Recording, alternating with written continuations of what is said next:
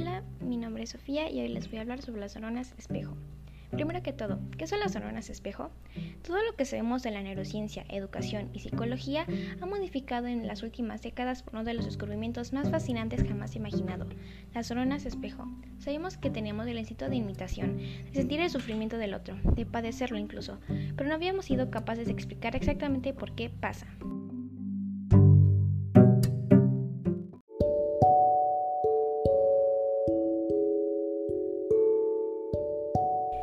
El descubrimiento se le atribuye a Rizzolatti, un neurocientífico de Pauda que en 1996 publicó el artículo en el cual describía las neuronas espejo.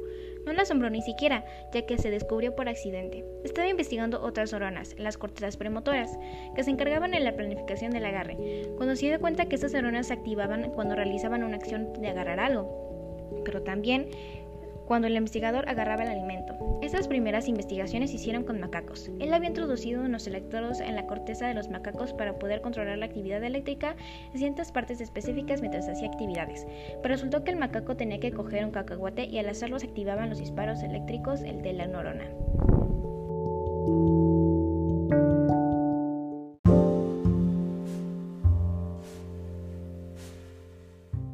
Cuando sentimos, aprendemos, caminamos o vemos, nuestra mente se activa y participa no solo en lo que pasa en mí, sino también en lo que pasa en los otros. ¿Cómo podemos entender este fenómeno?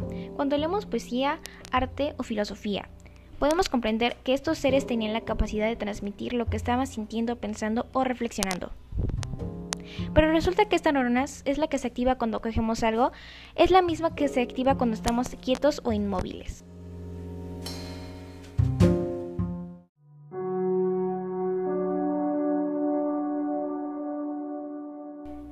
El lenguaje y las neuronas espejo. Cuando movemos las manos, usamos las neuronas espejo para interpretar lo que estoy sintiendo que tú estás sintiendo. Incluso antes de hablar, las neuronas espejo servían como para comunicación no verbal. Se activan cuando haces algo y cuando no lo haces, creando una paridad en el lenguaje. Eso explicaría, por ejemplo, cómo somos capaces de comprender lo que está diciendo otra persona en otra lengua sin conocerla, porque somos capaces de leer y sintonizar nuestros microgestos, básicamente nuestras manos, y sin saber lo que está diciendo. No es magia, sino son las neuronas espejo.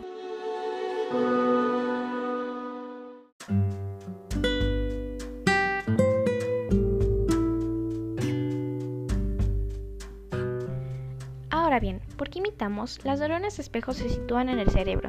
Son pequeñas células, fueron denominadas como neuronas motoras. Sus características principales es generar disparos eléctricos que producen una acción, al observar una acción realizada por otro.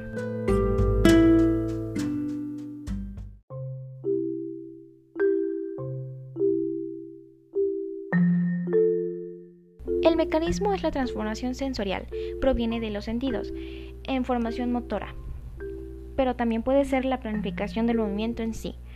El cerebro se divide en lóbulos y debajo de estos en estructuras corticales. Cada uno de estos lóbulos tiene ciertas funciones específicas.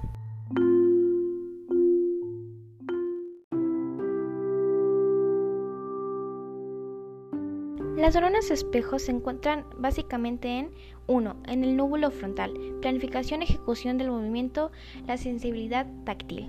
2. Lóbulo pariental, integrar la información de los sentidos en una imagen corporal.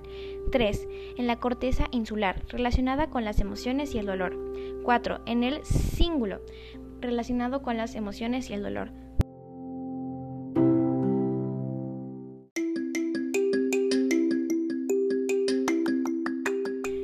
En conclusión, por eso se llama las neuronas espejo, porque cuando contemplamos a otro hacer algo, es como si estuviésemos en realidad contemplando nuestra propia acción refleja. Así pues, somos espejos de otros.